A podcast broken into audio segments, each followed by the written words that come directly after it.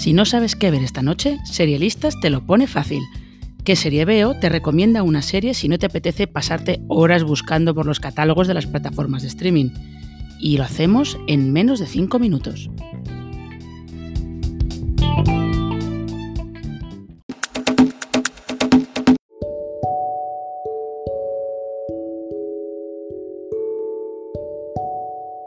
Y entonces sucedió. Esta frase es la que podemos asociar con aquellos maravillosos años, uno de los clásicos de la televisión de la década de los 80 que demuestra que en esto de la nostalgia Stranger Things no ha inventado nada. Aquella serie tenía como protagonista a Kevin Arnold, un chaval de 12 años que vivía en un barrio residencial común de Estados Unidos en 1968. Se hacía mayor con el telón de fondo de la guerra de Vietnam y los cambios sociales de finales de los 60 y todos los episodios los narraba la versión adulta de Kevin, que recordaba cómo se sintió en aquellos momentos.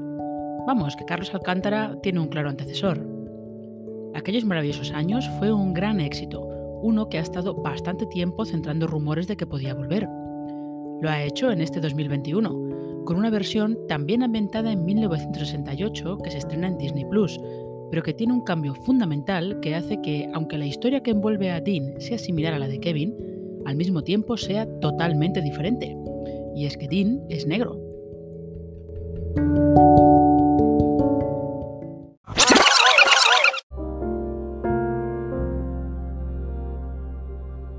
Aunque las dos versiones de la serie arranquen en 1968, la experiencia de una familia blanca y de una negra en aquel año era muy diferente.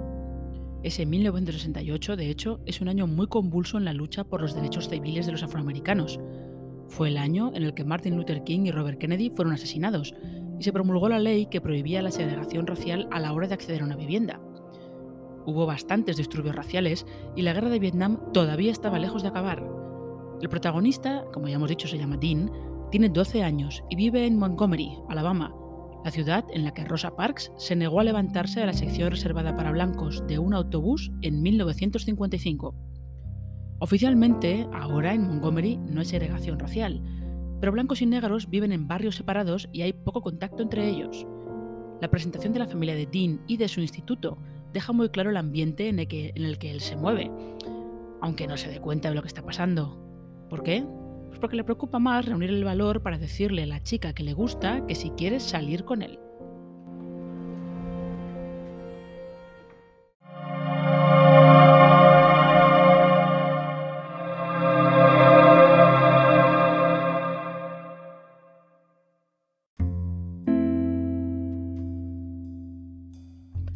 aquellos maravillosos años sabe cómo aportar su nota diferenciadora manteniendo el tono del original, que aquí no es tan nostálgico.